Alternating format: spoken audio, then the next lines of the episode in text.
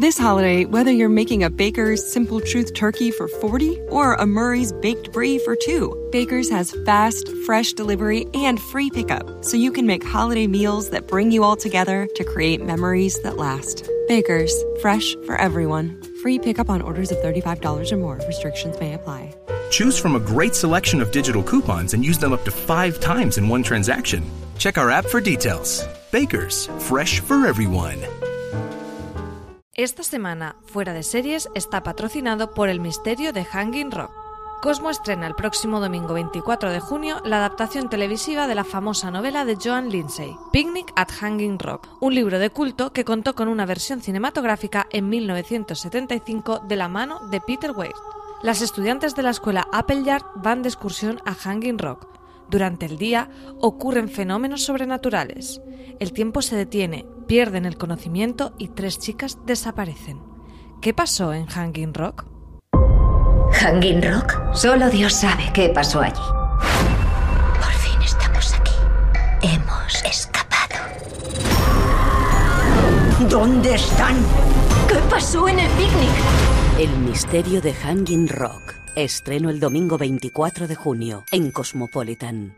Ya sabéis, estreno el próximo domingo 24 de junio a las 22 horas en doble episodio y podrás ver un nuevo doble episodio todos los domingos a las 22 horas en Cosmo. Eh, quería preguntarte primero, evidentemente, por la génesis de, de Bota Juan. ¿Cuál Sí. es la idea? Sí. O no sé cuál es la idea o en qué momento decidís nos apetece hacer una comedia, una comedia de este estilo.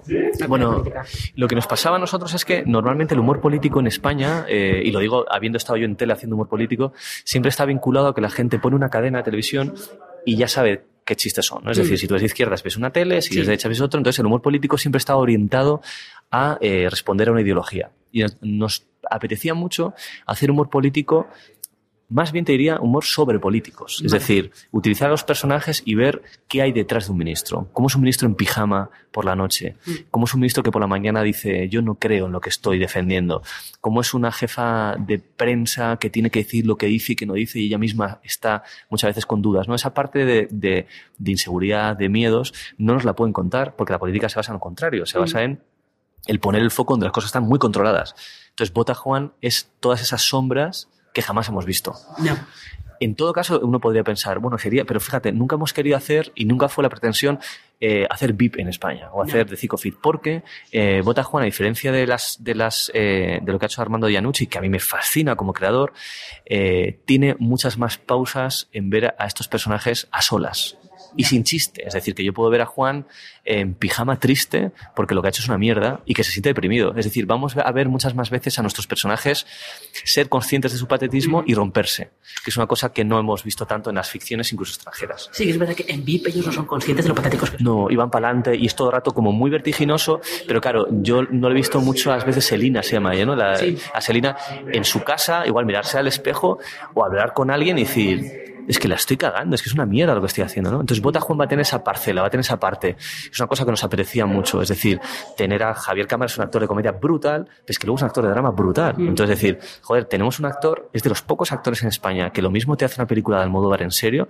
que te hace en plan una película con Nacho García Belilla y te partes de risa. Entonces, exploremos las dos cosas. Tengamos, yo creo, fíjate, creo que la serie tiene dos ritmos, que son el tempo de pasillos del ministerio, ruedas de prensa y demás, y el tempo de solos o en parejas, tomando un gin tonic de madrugada, eh, intentando ver la tele, no dormir, ese tipo de cosas. Y eso sí que yo no lo he visto tanto en los anglosajones. Ya, sí, eso, es- eso, eso es cierto. Y nos apetecía mucho ver cómo sale, eh, testarlo, ver a ver qué, qué tal A funciona. ver qué funciona, ¿no? Eh, ¿Tú has tirado algo de la experiencia que has tenido, por ejemplo, haciendo eh, los chistes que haces en Vaya Semanita Mm. o los- las películas que estás haciendo Mm. como Jacobean, Mm. como Negociador, por Sí, ejemplo, sí. o Fe de Tarras? Sí. ¿Has tirado de esa experiencia Mm. tuya ahora Mm. para trasladarla a la tele o has decidido que esto es otra cosa? No, sí, es, es totalmente esa, esa, esa filosofía narrativa. O sea, el, el ritmo, eh, la mirada sobre todo es la misma y la búsqueda de, de una cosa sobre todo creo, creo que está más en, en Fetarras, negociador y tal vez algo en Pagafantas, que hay algo oscuro, algo pesimista. Es tal cual. Eso para mí esto es una película de, son ocho capítulos de, me- de media hora, pues una película de cuatro horas en, parcelitas de 30, pero por ser tele no me lo he planteado estrictamente de otra manera, más allá de que obviamente cada capítulo tiene una unidad, cada capítulo tiene un final que pretendemos que, te deje con el veneno de ver el siguiente, mm. pero me he acercado como con la misma ambición y con el mismo respeto que cuando te dicen haz una película sobre ETA o haz una película sobre una comedia romántica mm. irónica como para Fantas. Sí. ¿Qué os, qué, te, ¿Qué os, aporta Javier Cámara como alguien? Ya has comentado que, eh, bueno, que es capaz de hacer drama, comedia. Eh, ¿Habéis adaptado algo al personaje a él? ¿O ¿qué, os ha aportado el tener a Javier Cámara? Bueno, Javier Cámara tiene una cosa que es, eh, que es alucinante, que es que es muy listo. Es decir, más allá de... Porque hay actores muy buenos, pero que igual luego no tienen la inteligencia de coger un texto y entender por qué está eso ahí en ese momento. ¿no? Es, es, tiene una capacidad comprensora del guion casi de técnica de guion acojonante. Entonces, eso nos ha llevado a que él mismo nos ha animado con muy buen criterio a explorar algunas parcelas de Juan y que luego además en esta serie estamos contando, sobre todo están contando los directores con un lujo que no se suele dar en televisión en España, que es una pena, que es que están ensayando mucho, están ensayando como si fuera una película, es decir, que las series en España se ensayan lo, lo que se puede, muchas veces muy poco, y muchas veces se empieza a rodar la serie y ya no, faltan guiones por escribir. Aquí va a estar, se va a empezar con todo ya escrito, que es una maravilla, porque va a permitir, y, y, y con eso tiene que ver mucho Javier, que los ensayos, los actores están aportando, eh, bien cosas de construcción del personaje, gestos, manías. Mm. Eh, hay una cosa obsesiva de las comillas, cosas que han salido gracias a que los ensayos están tirando por una cosa patética, gestual, que es muy difícil controlar en los guiones. Es muy difícil que a mí se me ocurran cosas que tienen que ver con gestos, con incluso miradas internas, ¿no? Entonces, en esa parte, Javier Cámara es tan bueno que yo realmente lo que pienso es que está a nada de dirigir. O sea, eso lo he dicho. Le digo, pero es que tú, Javier, lo siguiente ya es dirigir, porque es que tiene muy buen criterio. Ya. Eh, habéis comentado que referentes, evidentemente referentes de la política actual es imposible porque la mm, serie, lógicamente, no podéis, no podéis eh, estar, mm. seguir lo que va pasando porque cambia, mm. cambia mucho y tal. Pero ¿habéis tenido algún referente eh, más o menos concreto, igual de algún momento político anterior o incluso de, ficciones, aunque no tuvieran nada que ver con, no creas, No sabría decirte la verdad. Yo diría que no. O sea, lo que nos interesaba, pero no es una figura concreta, era hacer como ese tránsito que están viendo muchos políticos, pues de igual de más de 50 años, que se han creado en un tipo de política en la que la imagen no era importante, en que las redes sociales no, existían, en que la comunicación con los medios no era tan importante como sus ideales. Entonces hemos colocado un personaje que pertenece a esa generación, pero que al mismo tiempo quiere ser molar mucho. O sea, es como 950, pero quiere molar, quiere tener Twitter. This holiday, whether you're making a Baker's Simple Truth turkey for 40 or a Murray's baked brie for 2, Baker's has fast, fresh delivery and free pickup, so you can make holiday meals that bring you all together to create memories that last. Baker's, fresh for everyone. Free pickup on orders of $35 or more. Restrictions may apply. Choose from a great selection of digital coupons and use them up to five times in one transaction. Check our app for details. Baker's, fresh for everyone. Tener likes y no sabe lo que es Twitter ni sabe lo que es Instagram. Y entonces se interesa mucho, se da cuenta que la imagen es muy importante, se obsesiona con tener pelo, eh, mira presupuestos de, en Turquía de injertos, no sé qué.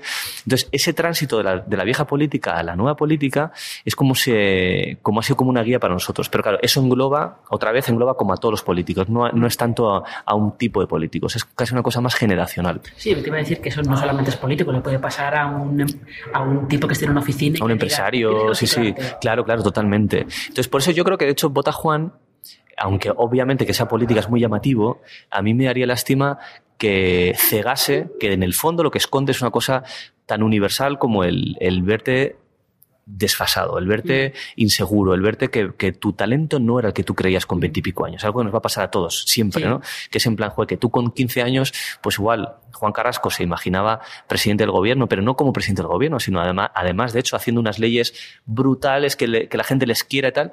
Y bueno, es ministro de Agricultura con 50 años y no ha hecho nada. Y esa, tristeza se la, puede tener un rector de universidad, un, conductor de taxis, es que me da igual, todos tenemos esa fase, ¿no? Entonces realmente la serie habla de lidiar con tu mediocridad y con tus inseguridades. Y que tiene, justo, mira, me parece muy interesante porque ahora que comentabas que todos pueden estar en ese, todos hemos pasado por esa, esa época, es como, como que hay, hay algo que está inspirando mucho hmm. porque eh, Paquita Salas, por ejemplo, le pasa lo mismo pero representante de actores. Sí, ¿Y qué tiene eso que se interesa eh, a los guionistas para lanzar, crear series eh, alrededor de esos personajes? Sí, yo te diría que lo que ocurre, y además específicamente en comedia, que además Paquita Salas también lo es, es que la seguridad el cumplir tus sueños, eh, el, tener una autoestima estable, son enemigos de la comedia.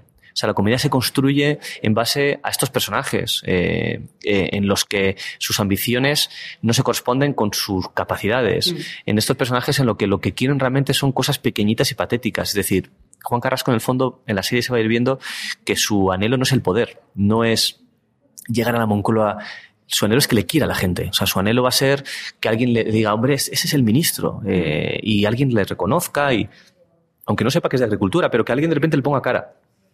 Entonces, esos anhelos pequeñitos, casi patéticos, casi tan mundanos, son muy buenos para la comedia. Y por eso creo que siempre buscamos personajes que estén ligeramente desubicados, no tanto como un pez del agua, pero igual desubicados respecto a sí mismos. Es mm. decir, que ya eh, en el fondo son conscientes, en el fondo y a veces externamente también, eh, de que no han llegado a ser lo que querían, pero tienen que comulgar consigo mismos. O sea, uno no puede cambiar de persona eh, de repente, y, posiblemente ni, ni, con el tiempo. Entonces, pues eh, uno se puede divorciar de su pareja, pero no te puedes divorciar de ti mismo. Sería maravilloso a veces, ¿no?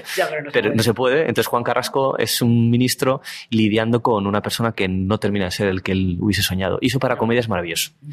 Eh, es curioso porque siempre se, habla, siempre se está hablando que en España no hay series políticas, que no se hacen series políticas, pero sí que es verdad que eh, sí que se han hecho series para la web con cierto tono político, ¿no? Pues tipo El Partido, por ejemplo. Eh, sí, El Partido es la que más así reciente recuerdo yo en España. Que también es de un tío bastante patético. Sí, sí, sí, sí, sí. Sí. y luego está, luego evidentemente está Aupa Yosu, que era un sí, poco claro, diferente. Claro. no sé si tú tienes tu propia teoría de eh, por qué nadie se atreve a meterse a lo mejor en la política o por qué, eh, no sé cómo decirlo, todo el mundo piensa que para hacer una serie política hay que hacer un drama, ¿no? Que hay que hacer el al oeste de la Casa Blanca. Ya, ya. y ojalá pudiéramos, o sea, hacer, o sea, que son series maravillosas. Sí, es cierto que, que, mm, que la política, quieras que no, siempre ha mantenido una especie de sacrilegio, ¿no? Es decir, yo recuerdo que cuando yo era pequeño, eh, para mis padres un ministro era lo máximo de la sociedad, el escalafón más alto ministro, en plan de, ¿sabes que no sé quién va a ser ministro? Entonces creo que la política sigue manteniendo culturalmente en, nosotros, también tenemos una democracia que es bastante más joven que, la británica, por ejemplo, seguimos manteniendo una especie de reverencia hacia la clase política y creo que esa reverencia eh, no invita a la comedia. Por eso creo que nosotros hemos tenido que, mm, eh, hasta que hemos encontrado que TNT se atreva finalmente, ostras, no era, no era fácil que, la gente dijera en plan, no, vamos a hacer una serie sobre un ministro donde las cosas van a salir mal y, y, realmente no va, no va, a haber una redención. Mm. Porque lo que no vamos a hacer con Bota Juan, que es una estructura de comedia que a mí me ha tocado hacer veces, pero que no quiero hacer, que es que un personaje lo haga todo mal porque al final hay una redención. y aprende una lección y tal.